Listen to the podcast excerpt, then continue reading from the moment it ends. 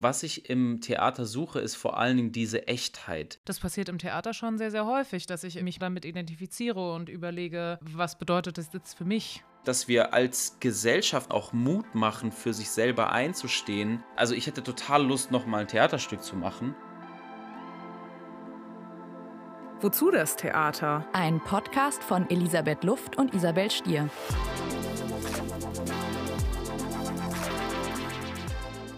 Hallo und herzlich willkommen zu einer neuen Folge Wozu das Theater.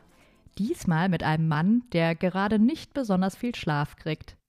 Conny ist nämlich gerade auf Tour. Er macht Musik, Deutschrap, um genau zu sein. Und was seine Musik so besonders macht, das sind die Themen, mit denen er sich beschäftigt. In seinen Songs geht es nämlich um Geschlechterrollen, um Verletzlichkeit und um Feminismus. Vor ein paar Jahren hat Conny auch mal einen Ausflug ans Theater gemacht. Er hat ein Stück geschrieben und bei der Vorstellung seine Songs performt. Wir haben Conny an einem seiner wenigen freien Tage zu einem Zoom-Gespräch getroffen. Dabei hatten wir total viel Spaß und den wünschen wir euch jetzt auch beim Zuhören.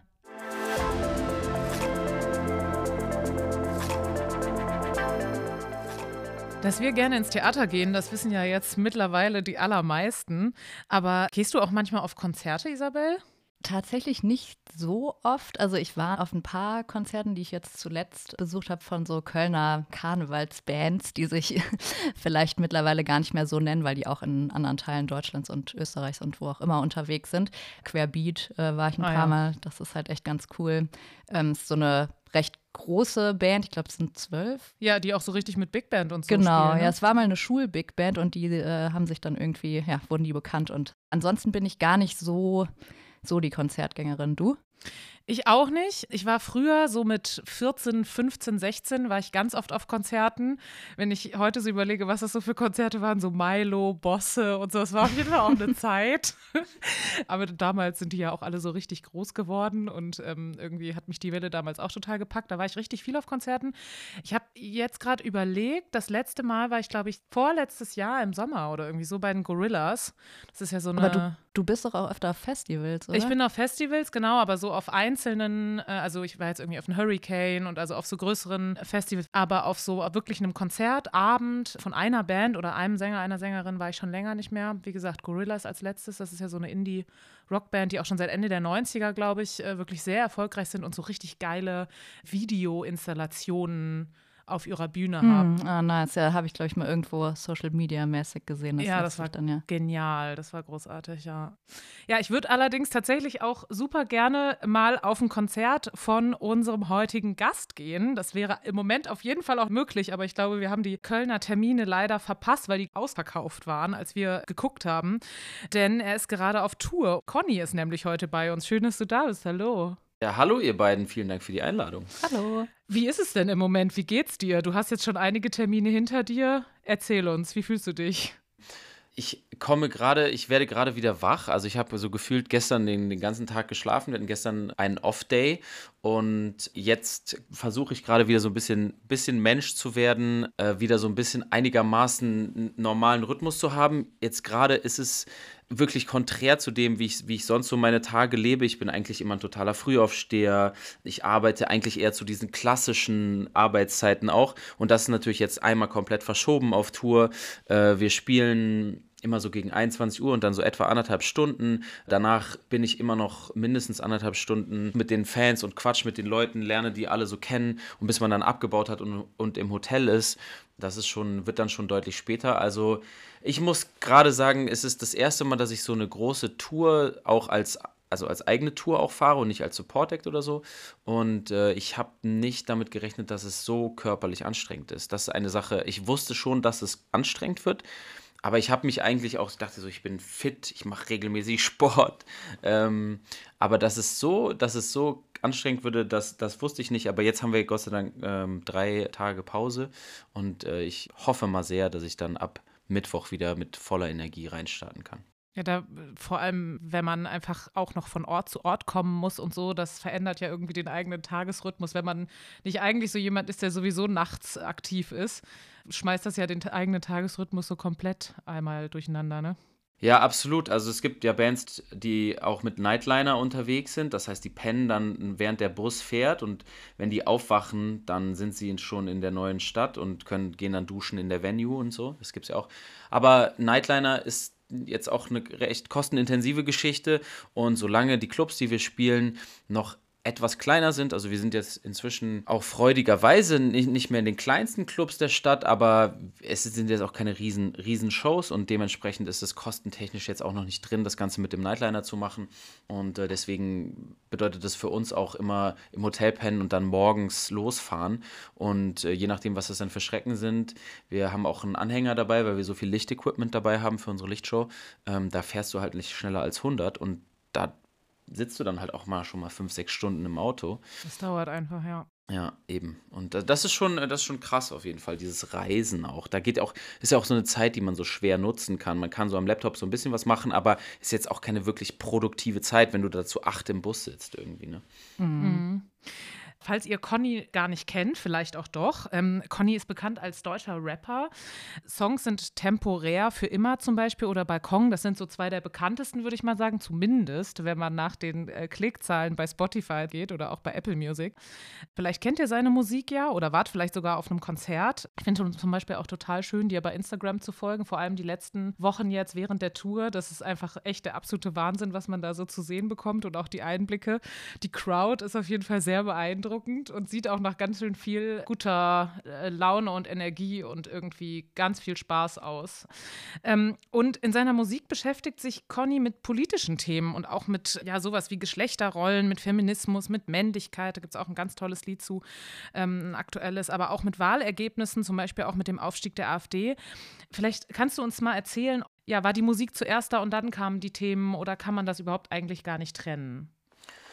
Doch, in meinem Fall würde ich schon sagen, dass man das sehr deutlich trennen kann. Also ich mache schon recht lange Musik. Ich würde sagen, wir haben angefangen, damals mit einem Kumpel äh, habe ich angefangen, Musik zu machen mit etwa 14, 15 Jahren. Und ich bin nicht diese Generation, die jetzt gerade groß wird, von der ich so das Gefühl habe, die sind viel politischer. Ähm, und die sind schon mit Fridays for Future schon während, äh, während der, der Hochschule, beziehungsweise also während des Gymnasiums oder Realschule oder so, sind die schon total politisiert und aktivistisch in irgendeiner Form. Das war ich gar nicht. Also die Musik, die wir damals gemacht haben, da ging es wirklich ums Spaß haben, ums Musikmachen an sich. Und da hast du noch mit einem Kumpel zusammen gemacht, genau, oder? richtig. War dir ein Duo? Ja. ja. mit einem zweiten Rapper zusammen, mit Max zusammen.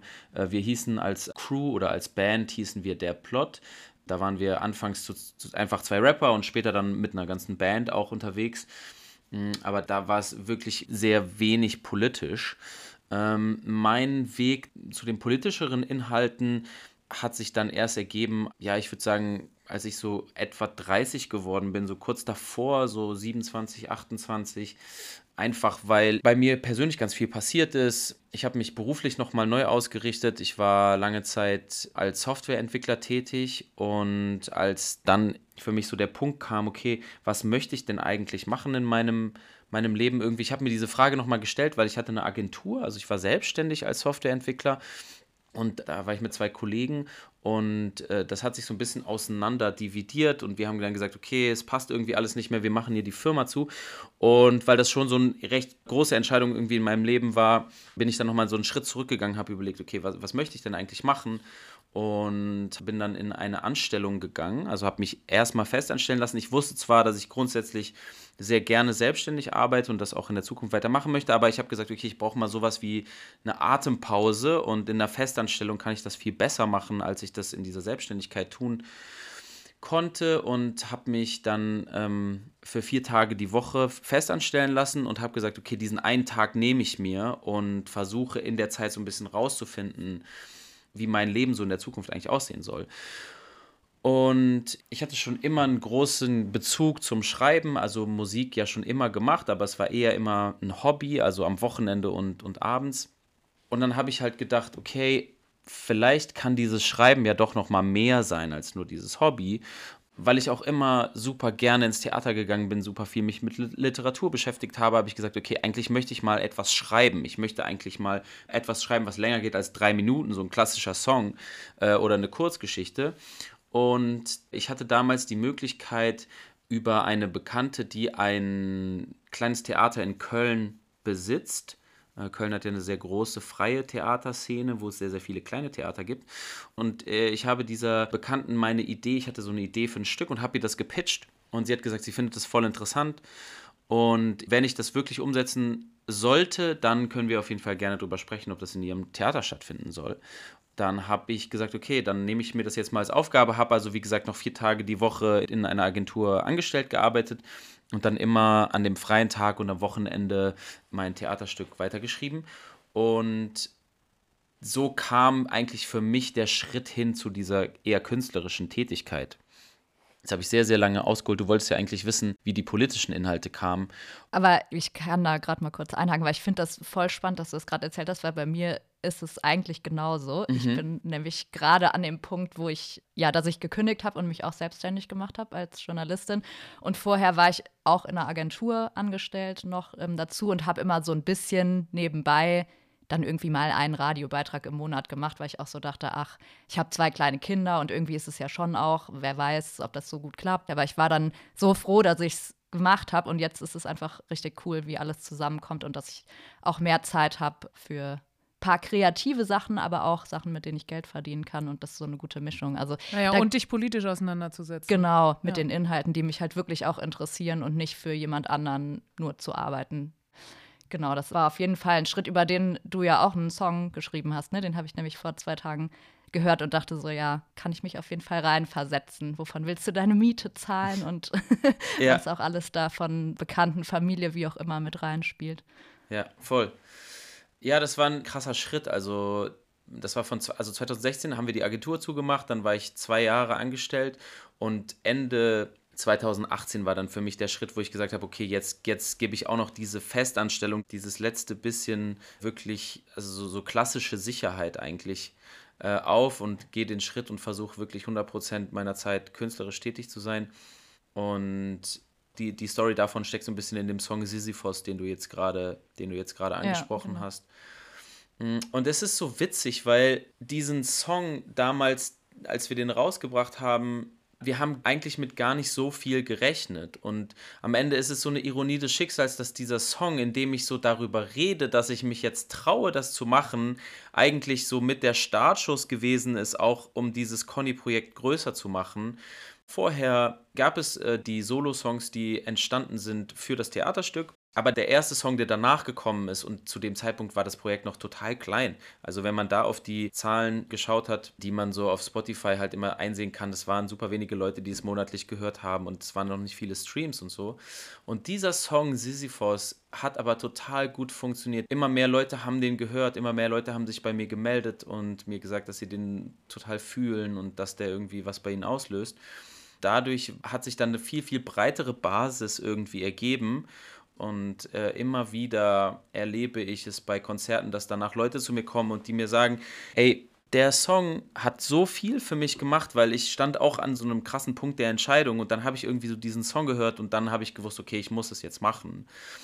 Und ich glaube, ich bin, also ich bin nicht irgendwie, ich bin nicht arrogant oder selbst überzeugt genug, um zu glauben, dass ich jetzt am Ende wirklich die, der entscheidende Faktor gewesen bin. Weil ich glaube, diese Leute standen ganz kurz davor und die hätten es wahrscheinlich so oder so gemacht. Aber es gibt ja trotzdem diese Tropfen am Ende, die dieses Fass zum Überlaufen bringen, dass etwas wirklich passiert. Und es macht mich äh, total stolz, einer dieser Tropfen gewesen zu sein. Und ich glaube, dass es so wichtig ist heutzutage, sich das zu trauen, weil die letzten Jahre waren auch so viel von Unsicherheit geprägt und dass Leute in diesen Zeiten sich auch sehr nach gerade finanzieller Sicherheit sehen, kann ich absolut und 1000 Prozent nachvollziehen. Dennoch glaube ich, dass es so wichtig ist, auch für eine mündige Gesellschaft sich selber auch bewusst zu machen, was man gerne machen möchte, wofür man einstehen möchte, sich das zu trauen, auch eigentlich, dass wir als Gesellschaft auch Mut machen, für sich selber einzustehen.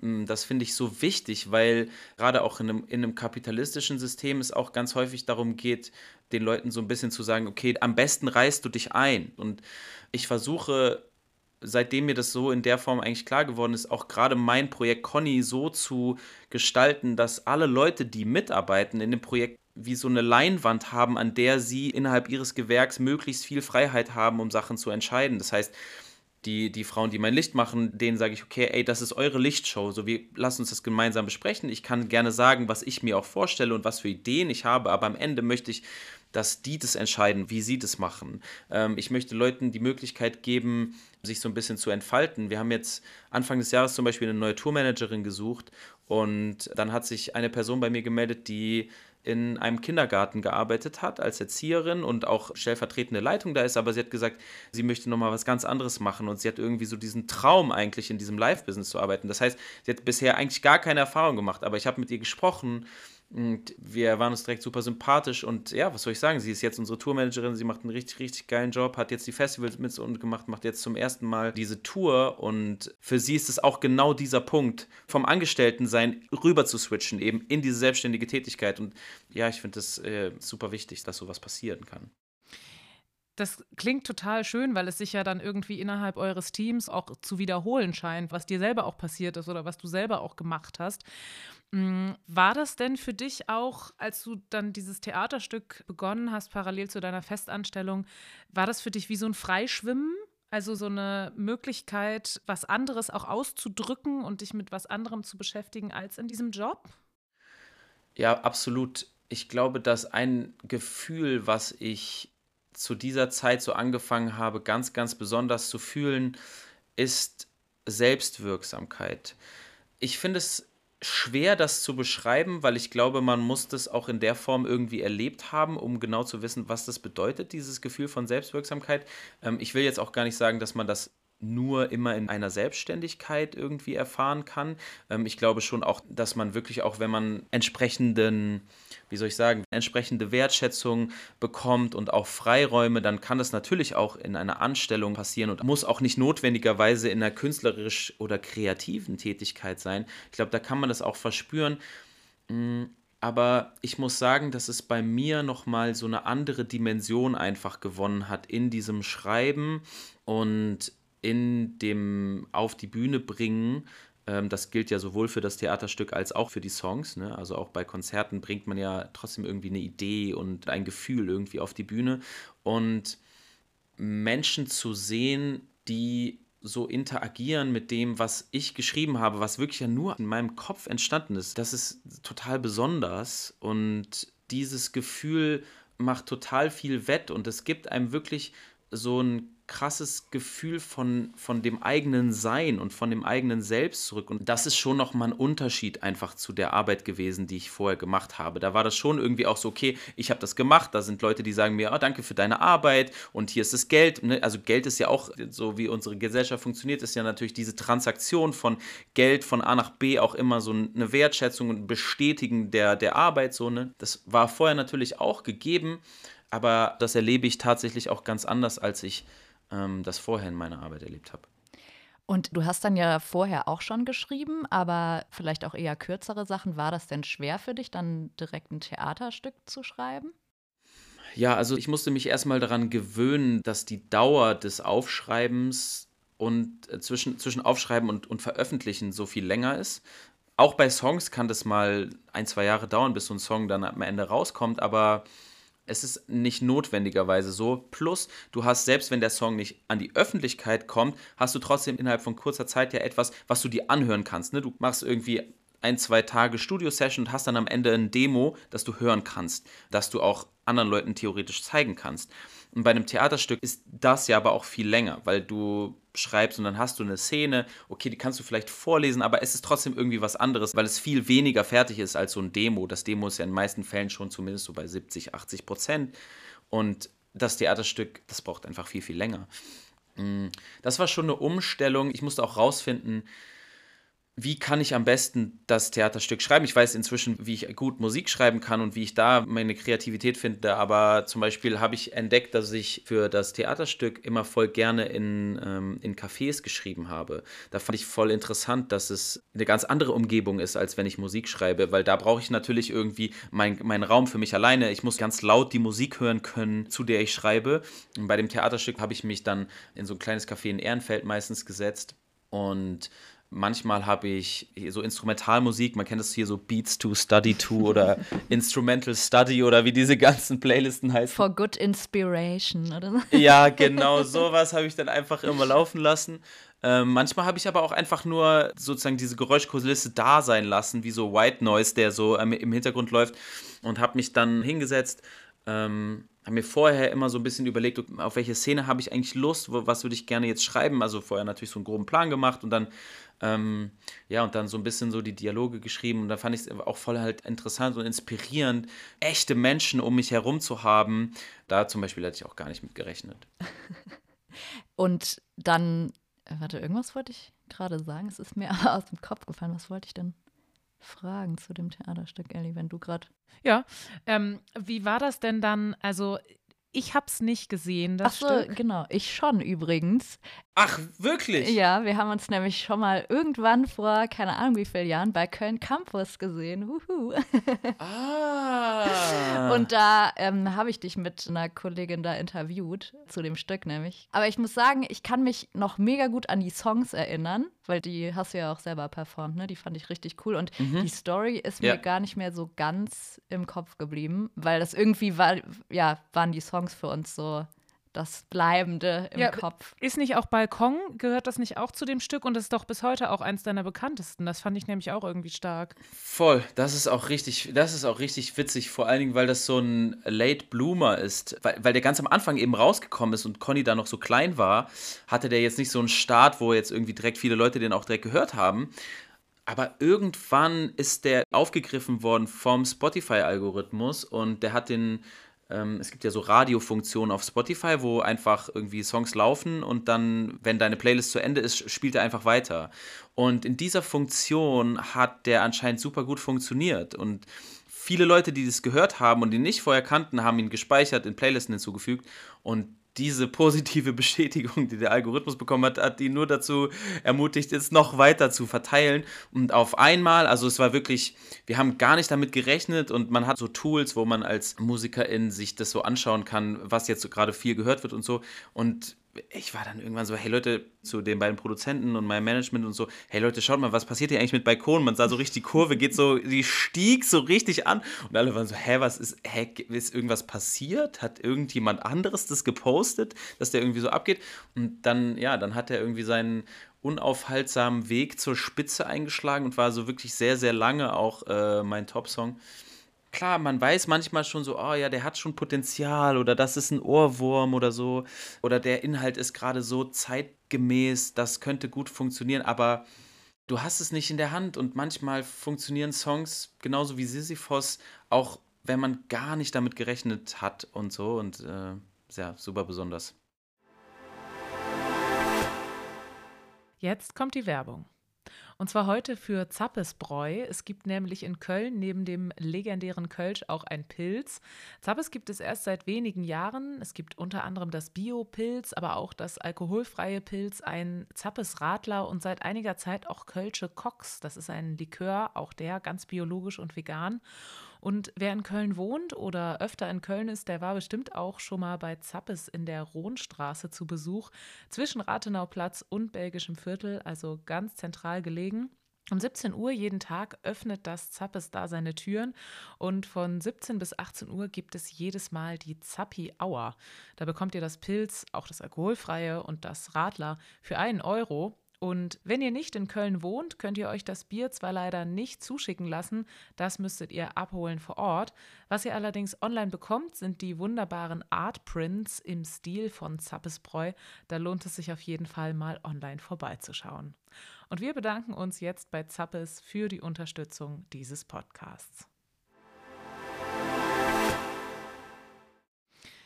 Aber dann bei dem Stück auf der Bühne waren ja diese Songs, die du dann gespielt hast, auch wenn sie dann neu waren, wie zum Beispiel Balkon damals, das war ja irgendwie was, was du kanntest, also dieses auf der Mhm. Bühne stehen und die eigenen Songs irgendwie performen. Was du aber ja nicht kanntest, war, dass andere Menschen deine Texte auf der Bühne spielen und sprechen. Wie war das? Also diese ganze Theaterzeit war für mich super besonders, weil ich so das Gefühl hatte, ich fange schon noch mal jetzt nicht bei null, aber schon doch noch mal am Anfang irgendwie an. allein irgendwie das Ganze in eine größere Inszenierung zu packen. Also natürlich, wenn man Konzerte spielt, es gibt schon irgendwie durch die Setlist, also die Reihenfolge der Songs, die man sich vorher überlegt, gibt es natürlich schon eine gewisse Dramaturgie, aber es ist ja trotzdem noch mal was anderes, wenn da wirklich eine Geschichte erzählt wird und die Songs sind ja auch nicht am Stück gewesen, sondern in diesem Fall haben wir mit einem Song eröffnet. Das heißt, ich bin schon direkt am Anfang mit allen auf die Bühne gegangen. Aber dann äh, war erstmal wieder ein bisschen Spiel, dann kam ein Song, dann wieder ein bisschen Spiel. Und da äh, sich so auch noch mal etwas anders einzufügen, eben in ein Ensemble und in eine größere Geschichte, das war schon noch mal was anderes. Und äh, hast du denn auch über den Text hinaus da dran mitgewirkt? Also wie das auf der Bühne umgesetzt wird, wer mitspielt, wie die Kostüme sind, Licht, keine Ahnung, alles, was dazugehört zu einer Theateraufführung?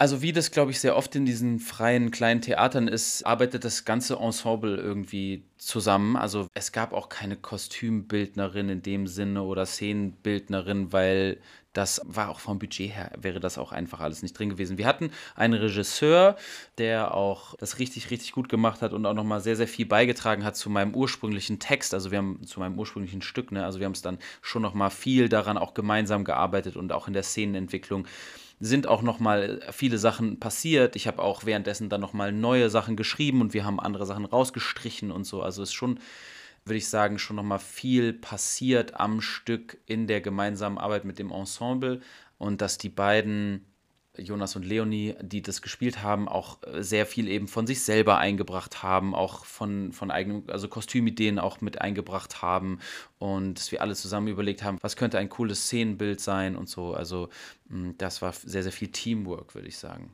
Hat das denn, weil du gesagt hast, als du vorhin erzählt hast, wieso sich das entwickelt hat die letzten Jahre bei dir auch biografisch, dass du irgendwie jemand warst, der auch schon damals öfter ins Theater gegangen ist und den das irgendwie bewegt hat.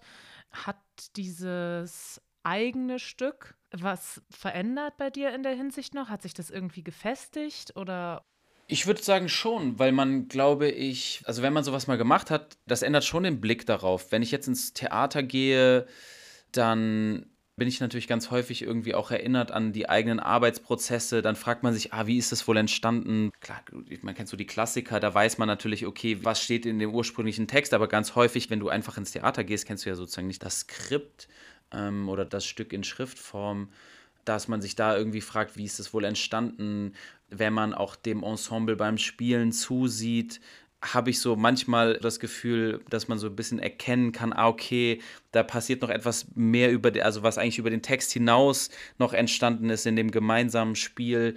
Man schaut nach Inspirationen sowohl für Konzerte als auch für weitere eigene Stücke. Also ich habe total Lust, sowas nochmal zu machen, weil ich auch finde, dass es so besonders ist ich fand auch damals das Erlebnis danach mit den Leuten nochmal darüber zu reden ganz anders als das Erlebnis der Gespräche nach den Konzerten. Du meinst jetzt mit den ZuschauerInnen oder wie? ZuschauerInnen des Theaterstücks, genau. Mhm. Und also ich hätte total Lust, nochmal ein Theaterstück zu machen.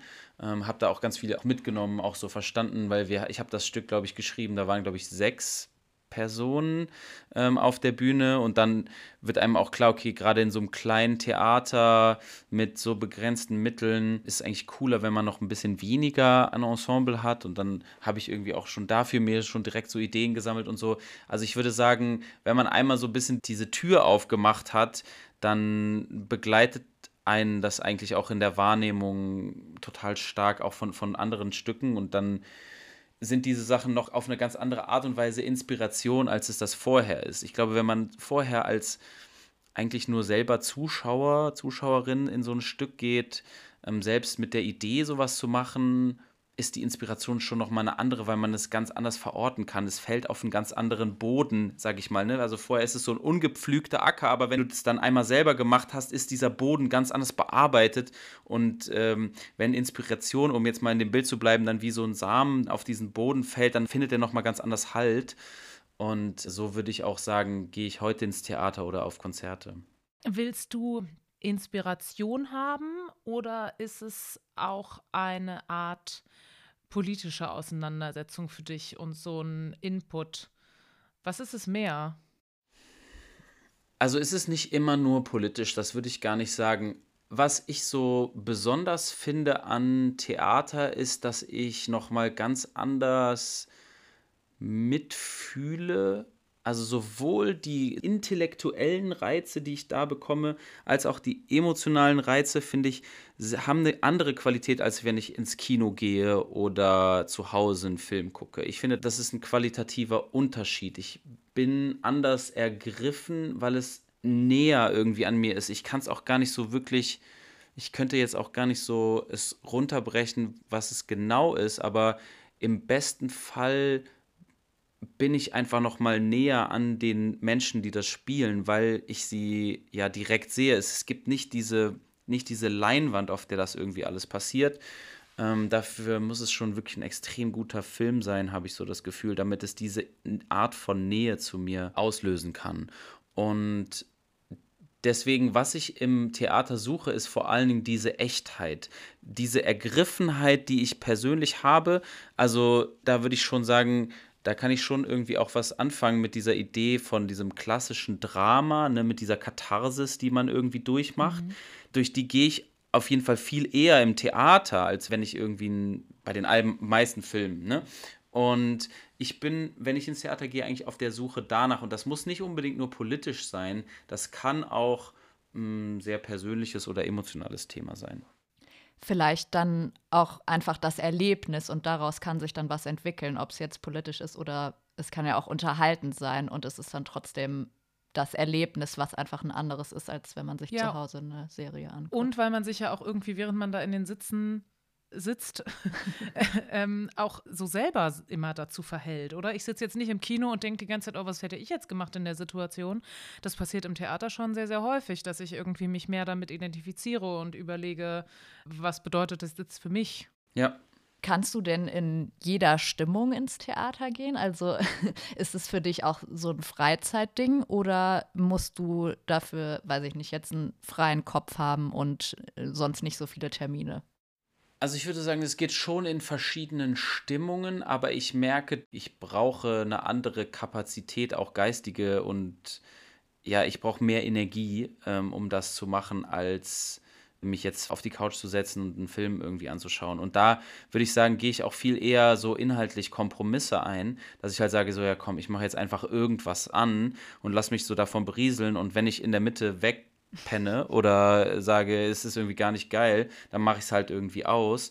Und sowas will ich halt einfach nicht, wenn ich ins Theater gehe. Dann will ich halt irgendwie da sein, dann will ich genau diese Authentizität und diese Echtheit, das will ich ja dann wirklich auch mitnehmen und das irgendwie spüren. Und deswegen brauche ich schon, würde ich sagen, eine andere Verfassung, um ins Theater zu gehen, als in den Film reinzuziehen oder ins Kino zu gehen. Ja, voll. Und ich finde, da würde ich mich ja auch nie, äh, wenn ich jetzt so drüber nachdenke, hinsetzen und nebenbei mal kurz bei WhatsApp irgendwas gucken oder so. Und das macht man ja schon traurigerweise, aber wenn man einen Film guckt oder so, manchmal hin und wieder. Ja. Was ich mich noch gefragt habe, ich habe auch bei Instagram gesehen, dass du ja dich auch nicht nur was Sexismus und ja überkommene Männlichkeitsbilder und all solche Dinge engagierst und irgendwie mit diesen Themen beschäftigst, sondern auch ja mit dem Klimawandel und dich engagierst für zum Beispiel auch den Klimastreik. Ähm, hast du auch eine Kampagne, glaube ich, gemacht mit Luisa Neubauer und auch mit Il Civetto und so, also auch noch mit anderen Musikern und KünstlerInnen. Ähm, ist denn weil ja sehr viele Theater sich oder fast alle Theater sich auch mit diesen Themen auseinandersetzen und das auch als einen sehr politischen Akt begreifen, auf der Bühne diese Sachen zu verhandeln. Luisa Neubauer spricht ja auch regelmäßig auf Theaterbühnen und so. Ähm, ist das für dich auch so eine Sache, so eine Art, mh, mm, also ins Theater gehen als gesellschaftlicher Akt? Also ich gehe da jetzt hin und beschäftige mich mit einem Thema? Mm. Es gibt sicherlich ganz explizit aktivistische Stücke, politische Stücke, die eigentlich als Prämisse nehmen, dass sie nicht fiktionalisiert sind, dass keine Fiktion irgendwie stattfindet. Aber trotzdem ist dieser Raum ein nicht eins zu eins realer Raum. Und das mag ich irgendwie auch, weil dadurch entsteht ja eigentlich genau diese Kunstfreiheit, dass man irgendwie eigentlich einen Raum hat, der ähm, nicht eins zu eins jetzt mein echtes Leben ist und mein mhm. Wohnzimmer ist oder so, ne? Und das mag ich total daran. Also ich finde, dass es viele Punkte gibt, unter denen ich sagen würde, ins Theater gehen ist ein gesellschaftlicher oder politischer Akt, weil nämlich eben das ein Ort ist, an dem diese Sachen ausgesprochen werden können und an dem auch politische und gesellschaftliche Themen provokant zum Beispiel auch verhandelt werden können. Es können Dinge laut gesagt werden, die man sich vielleicht nicht trauen würde, laut zu sagen. Ähm, es können Dinge einen Raum bekommen, die sonst keinen Raum bekommen. Ähm, auch da könnte man jetzt zum Beispiel als Stichwort irgendwie das Sprechen über Sexismus, über Geschlechterrollen nennen. Also ich glaube, dass es voll wichtig ist. Deswegen ist es irgendwie so ein bisschen schwierig also das ist für mich jetzt nicht der Hauptgrund, ins Theater zu gehen, aber ich, ich verstehe schon, dass man sagt, ins Theater gehen ist schon ein politisch, ein, eine politische Handlung, aber das ist nicht der erste Grund, warum ich das mache, sondern da geht es für mich in allererster Linie vor allen Dingen um dieses Ergriffensein auf irgendwie intellektueller oder emotionaler Ebene. Schon eher für mich ein egoistischer Akt, ins Theater zu gehen. Naja, aber dann, dann ist es ja auf jeden Fall trotzdem ähnlich wie bei deinen Konzerten, weil, wenn ich das richtig verstehe, dann ist es für dich in erster Linie, ne, du machst die Musik, du brennst irgendwie dafür, auf der Bühne zu stehen, diese Musik zu, zu performen und, und den Leuten in ihr Leben zu tragen und sie auch emotional zu erreichen. Und trotzdem ist es ja so, dass du dich mit Themen beschäftigst, dass, weiß was ich, es gibt ja auch in der, in der deutschen Rap-Szene immer noch wahnsinnig viel Sexismus äh, und Misogynie und so. Und du reagierst ja mit deinen, mit deinen Konzerten und mit deinen Liedern und mit deinem Auftreten und irgendwann dann später in der, in der Hierarchie sozusagen auch noch mit deinen Instagram-Inhalten und allem, was du halt so machst, ja auch auf diese Sachen. Ähm, das ist doch für dich ein zentraler Part dieser ganzen Sache auch, oder? Da sehe ich auf jeden Fall eine Parallelität. Da stimme ich dir auf jeden Fall zu. Ich glaube, dass der Unterschied vielleicht auch so ein bisschen darin liegt, dass die ZuschauerInnen, die auf mein Konzert gehen, die nehmen mich auf der einen Seite sicherlich wissen die, dass es diese Kunstfigur Conny gibt, aber diese Kunstfigur lebt auch sehr, sehr stark davon, dass sie authentisch ist und das, was ich sage und das, wofür ich einstehe, dass ich das auch meine und das auch so lebe, wenn ich von der Bühne runter bin. Ich glaube, das ist auch ein ganz, ganz zentraler Punkt an so einem so politischen Act wie Conny. Manche Leute können das vielleicht noch mal ein bisschen mehr verorten und sagen, ah, okay, es ist schon aber auch noch eine Kunstfigur. Ähm, manchmal versuche ich das natürlich aber auch ganz bewusst zu brechen. Zum Beispiel beim ersten, wir hatten zwei Konzerte in Köln, beim ersten Konzert ist mir die Hose gerissen, weil ich beim, beim Zurückgehen auf die Bühne bin ich so einen großen Schritt gegangen, dass mir einfach die Hose gerissen ist. Und ich habe so einfach gesagt, hey Leute, ich, ich sage euch jetzt, was gerade passiert, mir ist einfach gerade die Hose gerissen. Und das wären ja zum Beispiel Sachen, die irgendwie nicht passieren würden, glaube ich, auf der Theaterbühne. Vielleicht würde man es so charmant umspielen und die Leute würden es trotzdem mitbekommen. Aber irgendwie, ich finde, es gibt schon noch einen gewissen Unterschied in der Wahrnehmung, auf welcher Ebene befinden wir uns hier gerade. Ähm, ich kann es gerade nicht so pointiert beschreiben, aber vielleicht wisst ihr, was ich meine. Ja, aber ich glaube, es kam rüber, also dass auf jeden Fall das Setting irgendwie eine Rolle spielt und in welchem Rahmen das eingebettet ist. So, ähm, du hast ja eben von den Leuten erzählt, wenn die zu deinem Konzert kommen, dann wissen die ja, worauf sie sich einlassen. Sie haben ja eine Karte gekauft, sie kennen dich. Ich habe auch gesehen, du hast auf einem größeren Festival gespielt und vielleicht war es da ja auch so, dass Leute zufällig kamen, die dich nicht kennen. Wie ist das dann? Wie sind dann die Reaktionen? Weil deine Texte ja schon ja sehr anders sind, als man es vielleicht von anderen KünstlerInnen aus dem Deutschrap kennt. Ja, also es gibt definitiv dann so Gespräche danach, wenn man dann noch zum Beispiel am Merchandise-Stand ist oder so, oder wenn man dann noch übers Festivalgelände läuft und äh, dann Leute trifft, die sagen, hey, ich habe dich gerade auf der Bühne gesehen. Ich glaube, dadurch, dass Conny so explizit politisch ist, gibt es da kaum eine Möglichkeit, drumherum zu kommen und jetzt zu sagen, okay, ich habe jetzt nur auf die Melodie geachtet. Ich glaube, das ist super schwierig möglich, wenn so viele Songs so intensiv auch von der Message und von dem Grad der Politisierung sind. Ich finde das aber total angenehm, weil die Leute, die zu den Konzerten kommen, man kann bei denen davon ausgehen, dass die eine gewisse Art und Weise zu denken haben und dass die auch gewisse politische Einstellungen einfach mit sich bringen, weil sonst würde es eigentlich gar keinen Sinn machen, dann auf ein Konzert zu gehen. Und bei den Festivals, glaube ich, ist es deswegen auch besonders, weil manche Leute werden recht schnell sagen, pff, nee, das ist irgendwie gar nichts für mich, das finde ich irgendwie gar nicht interessant, das möchte ich gar nicht haben, wenn ich Musik höre, weil dann möchte ich irgendwie Ablenkung haben, ich möchte irgendwie gute Laune haben und das kriege ich da nicht unbedingt. Und gleichzeitig gibt es aber auch Leute, die sagen, oh, ich finde es voll schön, dass diese Themen Platz bekommen und dass sowas irgendwie aufgegriffen wird und dass mir jemand auch widerspiegelt, dass ihm diese Themen so wichtig sind. Und ich arbeite ja viel auch so zum Thema Mental Health und Depressionen. Und äh, da gibt es auch viele Leute, die gerade in Bezug auf diese Themen dann gekommen sind und gesagt haben, ey, das, ich habe mich total gesehen gefühlt. Und das war für mich voll schön, das zu hören, dass jemand da etwas formuliert, was ich bisher vielleicht im Kopf hatte, aber noch gar nicht so ausdrücken konnte. Und ja, das, deswegen, also es sind auch da super besondere Momente und natürlich ist es was ganz Besonderes, wenn man jemanden direkt mit der Musik irgendwie überzeugen kann, live, also von der Bühne aus überzeugen kann mhm. ähm, und nicht jetzt über Spotify zum Beispiel oder so. Mir kam da jetzt gerade so ein Moment in den Kopf. Ich war im Sommer auf einem Hurricane Festival eben und da hat Casper, der ja auch viel zu diesem Thema Depression macht, hat auch zu einem Song dann auch noch so eine Telefonnummer, so eine Hilfe-Hotline und so eingeblendet, ziemlich lange und auch wirklich ein großer Teil der Show war ganz explizit zu diesem Thema. Auch das Bühnenbild hat dann darauf reagiert und so. Und da habe ich auch gemerkt, dass das einfach ähm, ja, da war eine andere Aufmerksamkeit im Publikum, hatte ich das Gefühl. Also man hat schon gemerkt, dass es, ich weiß nicht, ich würde es nicht Anspannung nennen, aber man hat richtig gemerkt, das berührt irgendwie anders und mhm. wurden dann auch so Zahlen auf die Bildschirme gebracht, wie viele Prozent äh, junger Menschen und so in Deutschland eben mit psychischen Erkrankungen zu kämpfen haben und so weiter und so weiter. Und man so ein bisschen das Gefühl hat, so, boah, ja, super viele Leute können da gerade richtig zu relaten und sei es, weil sie vielleicht nicht selber betroffen sind, aber super viele mhm. Leute einfach kennen, weil wir ja alle Menschen mindestens kennen wenn wir nicht selber auch damit zu tun haben. Ähm, das kam mir gerade so als Erinnerung in den Kopf, wie Musik uns ja auch selber einfach ergreifen kann. Absolut.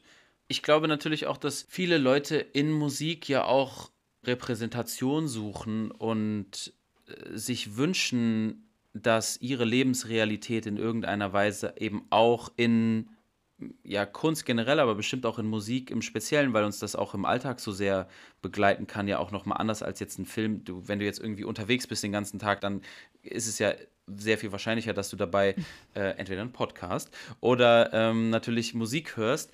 Und da dann irgendwie etwas in dem Text unterzubringen und in der Musik unterzubringen, das den Leuten ein Gefühl gibt von, ich sehe dich und, und deine, auch deine Themen, womit du dich beschäftigst, die haben eine, haben eine Wichtigkeit und die sind relevant und die haben eine Gültigkeit. Das, worüber du nachdenkst, was du fühlst, ist valide das ist super wichtig. Und ich glaube, dass gerade dieses Thema mentale Gesundheit und psychische Erkrankungen ähm, nicht zuletzt auch durch die Pandemie für noch mehr Menschen einfach wichtig geworden ist. Und deswegen glaube ich, ist es auch, sind solche Momente, wie du sie jetzt gerade vom Casper-Konzert beschrieben hast, sehr, sehr krass. Ja, ich würde sagen, wir können uns sehr freuen auf alles, was auch von dir da noch kommt. Sei es Musik natürlich, aber sei es vielleicht auch ein Theaterstück. Das wäre natürlich richtig, richtig cool. Also ich würde mich auf jeden Fall mega freuen, wenn ich das irgendwo mal wieder angekündigt sähe, ähm, dass es von dir ein neues Stück gibt. Ähm, ja, wenn ihr Conny noch nicht kanntet und die Musik noch nicht gehört habt, dann hört unbedingt mal rein. Ihr findet die Alben und auch die neue EP bei Spotify. Äh, es lohnt sich wirklich sehr. Und falls es noch, Conny, ich weiß nicht, ob es noch vereinzelte Karten für eine der letzten Konzerte gibt. Weißt du da einen aktuellen Trend? Ähm, ja, also ich glaube, wir haben noch fast für die meisten Städte haben wir tatsächlich noch Tickets. Wir waren ausverkauft in Leipzig, wir waren ausverkauft in Köln, aber ich glaube, es gibt für mindestens noch für acht Tickets. Also eigentlich ist es noch ganz gut möglich. Schaut einfach nach im Netz findet ihr das entsprechend. Und äh, ja, ich würde mich sehr, sehr freuen, wenn ein paar eurer HörerInnen auch äh, zu den Konzerten kommen. Ich bedanke mich sehr bei euch für eure Zeit und für das Interview. Es hat mir sehr viel Spaß gemacht. Danke. Ich wünsche euch natürlich alles Gute weiterhin für euren Podcast. Ja, und wir wünschen dir vor allem eine richtig tolle Tour weiterhin. Ich würde dir eigentlich gerne viel Schlaf wünschen, aber irgendwie wünsche ich dir auch, dass es eine richtig gute Tour wird, mit der wahrscheinlich mit eher Schlaf, weniger ne? Schlaf einhergeht. Ja. Ja, und natürlich danken wir dir, dass du auch heute dir die Zeit genommen hast. Und für alle ZuhörerInnen, wir verlinken wie immer natürlich das Profil von Conny, auch in den Show Notes. Unsere findet ihr dort auch, also alle Hinweise auch zu Connys Tourdaten und seiner Musik und auch zu unseren Veröffentlichungsdaten findet ihr da und auch bei Instagram. Und ihr wisst, lasst uns auf jeden Fall eine Bewertung da, das hilft uns sehr. Und wir freuen uns, wenn ihr bald wieder einschaltet. Es war richtig schön, mit dir gesprochen zu haben. Für mich ja dann schon das zweite Mal, jetzt nochmal nach sechs Jahren oder wie viele es waren. Auf jeden Fall äh, sehr cool, dass du da warst. Danke. Mach's gut und hab eine tolle Tour. Tausend Dank euch. Bis bald. Ciao. Ciao.